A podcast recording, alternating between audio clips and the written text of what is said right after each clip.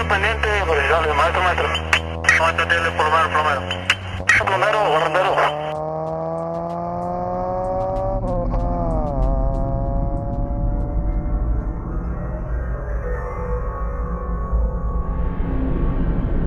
Hola amigos, ¿cómo están?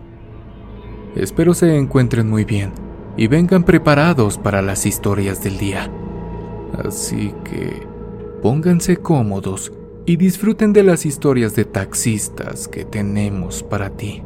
Estás escuchando Oscuro Secreto. ¿Están listos para esto?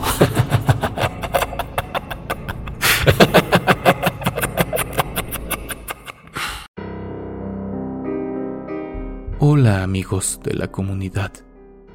Mi nombre es Juan Arturo López.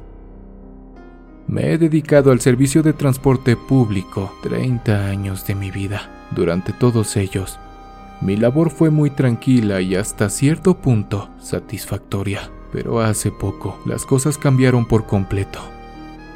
Eso de ver cosas en las calles, sombras que te persiguen de vez en cuando o los relatos de los compañeros donde afirman haber llevado a personas muertas que después no pagan la cuenta. Es hasta cierto punto cosas muy simples para lo que me está pasando.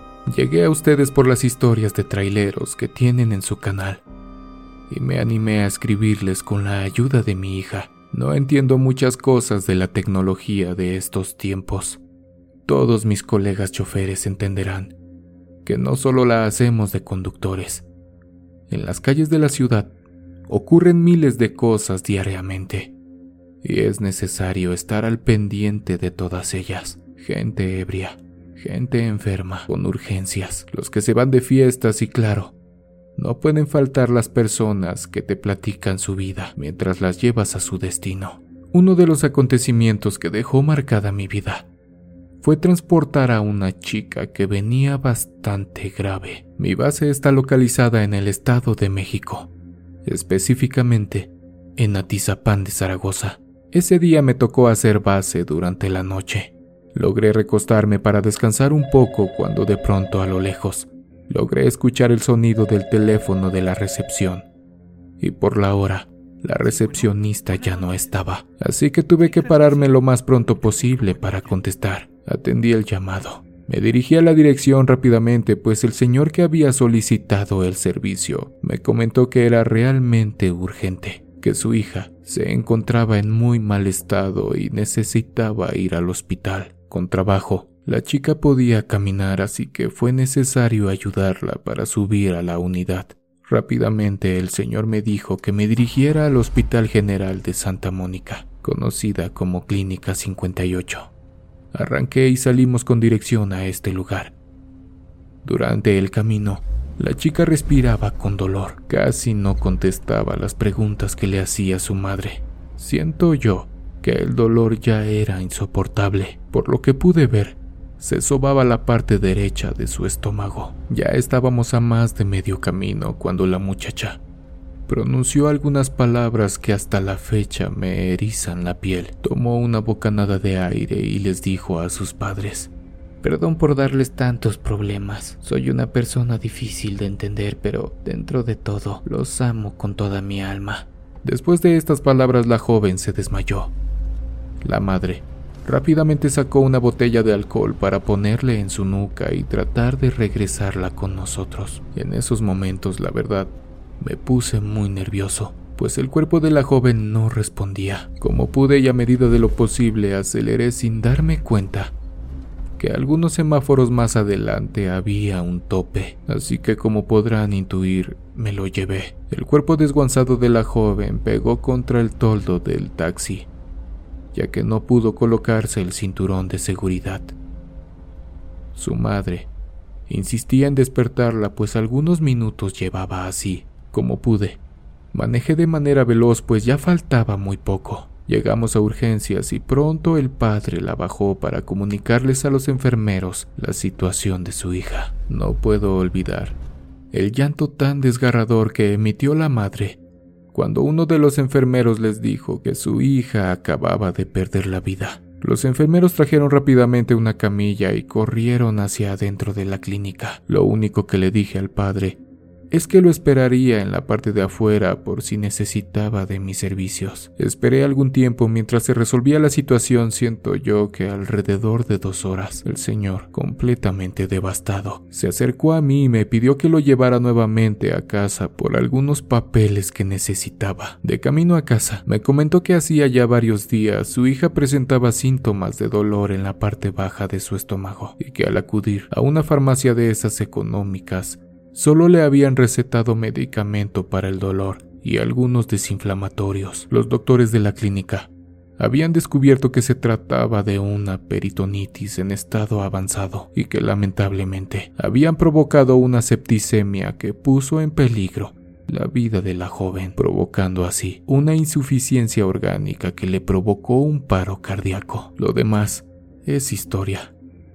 Esa fue mi primera experiencia con la muerte detrás del volante. Como todo siento yo, nunca imaginas transportar a una persona y que muera en el camino. Esta es la antesala de lo que realmente me trae aquí el día de hoy y que aún no entiendo. Si alguno de ustedes amigos de la comunidad pudiera ayudarme a descifrar qué es lo que pasa, se los agradeceré enormemente. Tengo miedo de acudir a algún tipo de bruja o hechicero, pues Siento que es ir más allá de lo que uno puede comprender. Y también siento que cuando empiezas a meterte en ese tipo de cosas, es muy difícil poder salir de ellas. Corría el año 2015. Muy temprano me levanté para comenzar mi día y poder cumplir con la meta económica. Pues en esos años, algunas mensualidades me hacían falta para poder pagar el otro taxi que saqué y que trabajaba mi yerno. Todo pintaba de maravilla pues mi primer viaje constaba de llevar a una señora al mercado de Jamaica. Durante el viaje, y mientras platicábamos un poco, me enteré que se trataba de ir por flores, pues se celebraría la fiesta de la iglesia, y era indispensable adornarla para que se viera bien. Acompañé a mi pasajera y hasta aproveché para traerle un pequeño detalle a mi señora. Cargamos todas las flores y regresamos. Dejé a mi pasaje y me dirigí a casa para entregar el pequeño cumplido a mi esposa. Me tomé un café y algo de comida, pues ya rondaban las once de la mañana. Pasé al baño y nuevamente me dirigí a la base para esperar mi turno y poder realizar otro viaje. ¿Quién diría que el siguiente viaje por poco me quita la vida y que hasta el día de hoy me quita el sueño por lo que les platicaré a continuación.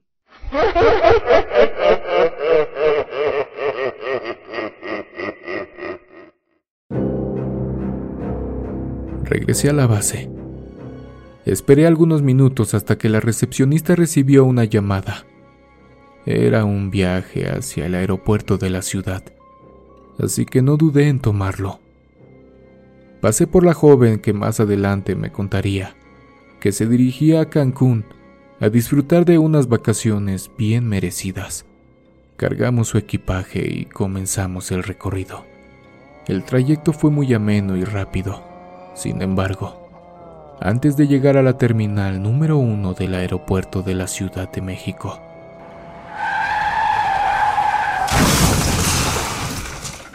un percance evitó que llegáramos a nuestro destino justo en la avenida Oceanía perteneciente a la alcaldía Gustavo Amadero, cuando pretendía cruzar a mi carril derecho para posteriormente tomar la desviación hacia la terminal. Un auto nos embistió a gran velocidad, por lo que pude notar venían echando carreras.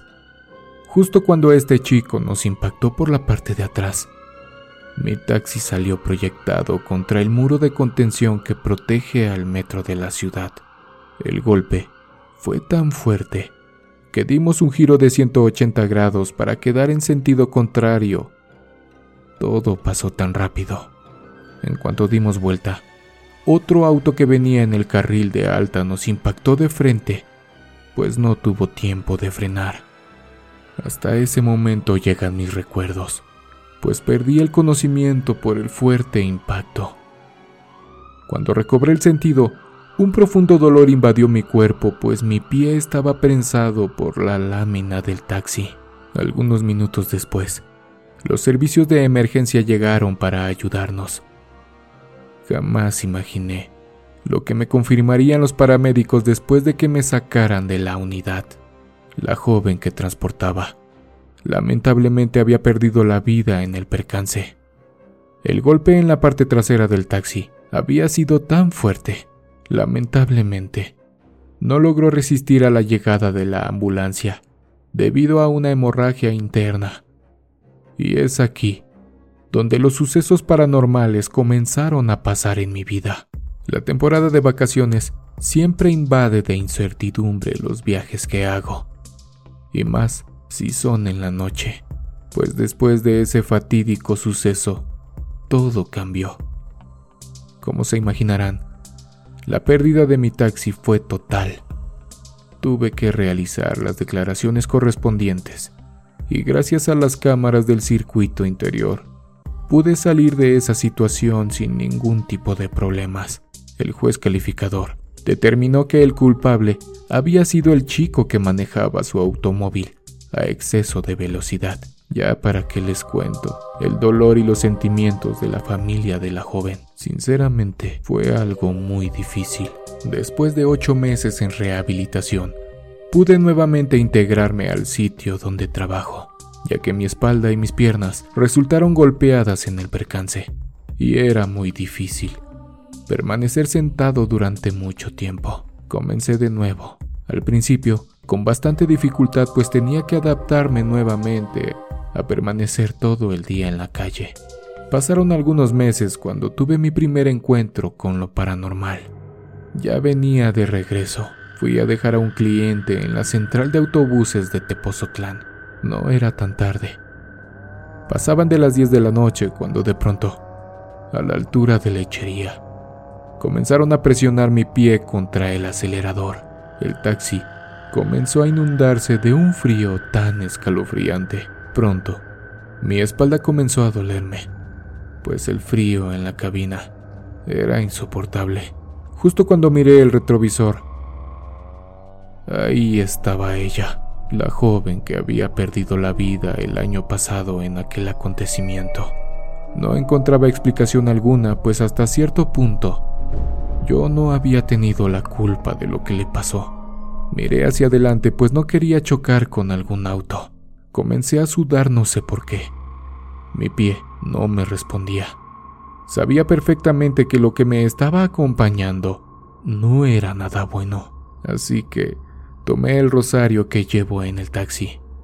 Mientras comenzaba a implorar a los santos que me ayudaran, el velocímetro marcaba ya los 120 kilómetros por hora, y mi pie seguía siendo presionado por alguna fuerza que no puedo explicar. Pronto, alucé a un auto más adelante, al cual me acercaba rápidamente sin poder hacer nada. En pequeños instantes, en los que podía mirar nuevamente el retrovisor, ese ente seguía ahí, mirándome, tratando de cobrar alguna deuda. Lo único que se me ocurrió en ese momento fue comenzar a tocar el claxon como loco, para advertir al auto de enfrente, ya que no podía cruzarme a otro carril pues un autobús y un tráiler lo impedían. Justo cuando estaba a punto de impactar al auto, esa fuerza inexplicable soltó mi pie y rápidamente tomé el control de mi unidad. Algo alterado, miré de nuevo y ya no estaba. Aquella imagen espectral de aquella joven había desaparecido por completo. Por un momento pensé que solo se trataba de alguna alucinación por causa del cansancio o desvelo, pero no fue así. La segunda ocasión en que este ser descarnado se apareció en el taxi fue algunos meses después de igual forma, cuando venía ya de regreso a la base, algunas cuadras antes de llegar. Y justo cuando me detuve para pasar un tope, el alumbrado público se apagó por completo. Rápidamente, la cabina se llenó de un olor putrefacto, como cuando algún animal se echa a perder en la calle bajo el sol. Las luces de mi taxi también comenzaron a fallar y por algunos momentos maldiciones en mi boca pronunciaba. cuando alcancé a escuchar una respiración profunda en la parte de atrás de la unidad. En estos momentos, mi piel se enchina al recordar el suceso paranormal de esa noche. Nuevamente miré mi retrovisor y ahí estaba, retorciendo su cara tan horriblemente. Anteriormente, profesaba la religión cristiana, así que no dudé en reprender a este ser demoníaco, justo cuando pasé el campo de fútbol.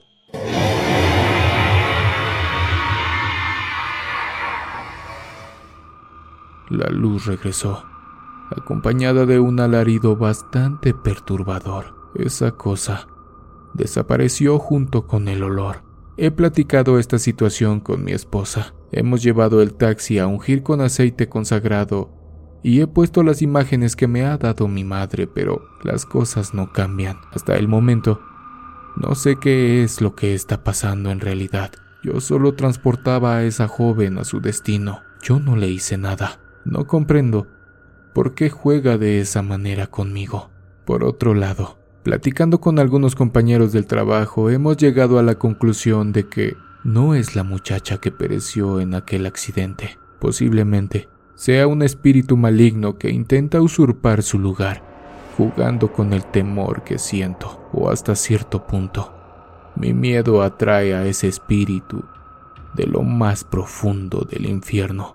La última ocasión que se me apareció fue apenas en noviembre.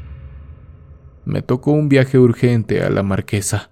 Mi clienta mencionaba que su padre estaba ya muy enfermo por este bicho que nos ha hecho ver nuestra suerte. Dejé en su domicilio a mi pasajera y regresé.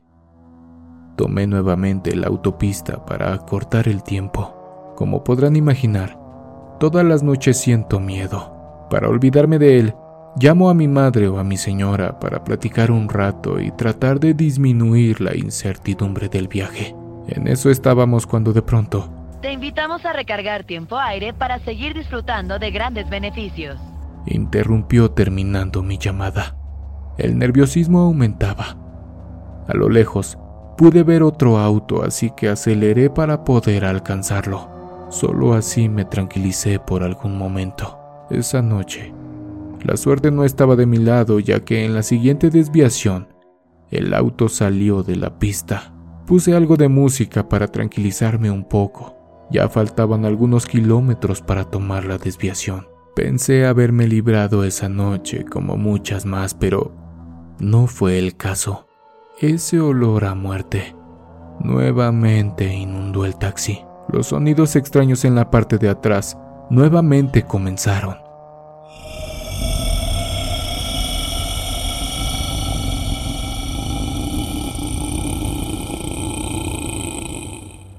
Sin duda, era ella otra vez. Todos los sucesos paranormales solo se habían quedado en manifestaciones auditivas o sensoriales, pero en esta ocasión, las cosas fueron más allá. Esa noche pude sentir claramente cómo este demonio tocó mi hombro derecho. La sensación fue tan horrible. Sin quererlo, mojé mis pantalones, pues ahora todo límite se había superado. Jamás me había tocado. Grité con todas mis fuerzas, pues no sabía qué más hacer.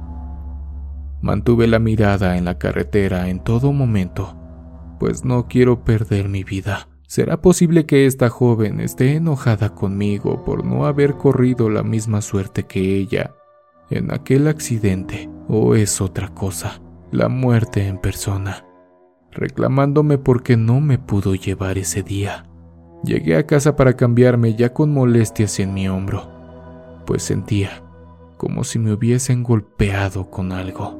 Esto claramente ya no es normal. Cuando me quité la playera, miré en el espejo, que tenía ya un moretón justamente de lo acontecido algunos momentos antes. Había escuchado que a algunos compañeros les pellizcan los pies o cosas parecidas pero nunca algo como lo que me pasó a mí. No sé qué es lo que me pasa, ni cómo deshacerme de este ser de oscuridad que viene a perturbarme cuando se le place. He tomado la decisión de acercarme más a mi congregación, pues siento que la tranquilidad vuelve a mí cuando lo hago. Muchas gracias por leer mi historia de terror.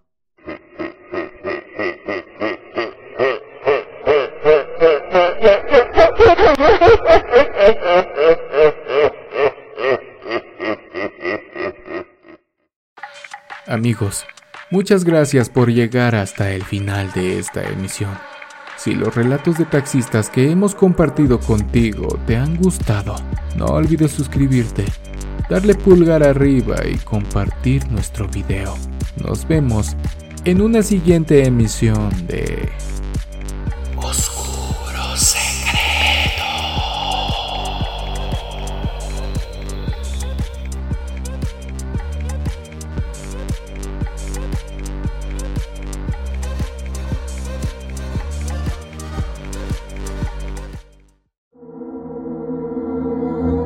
¿Quieres escuchar las historias de terror que más te gustan sin cortes comerciales? Puedes convertirte ahora en miembro de ACAST.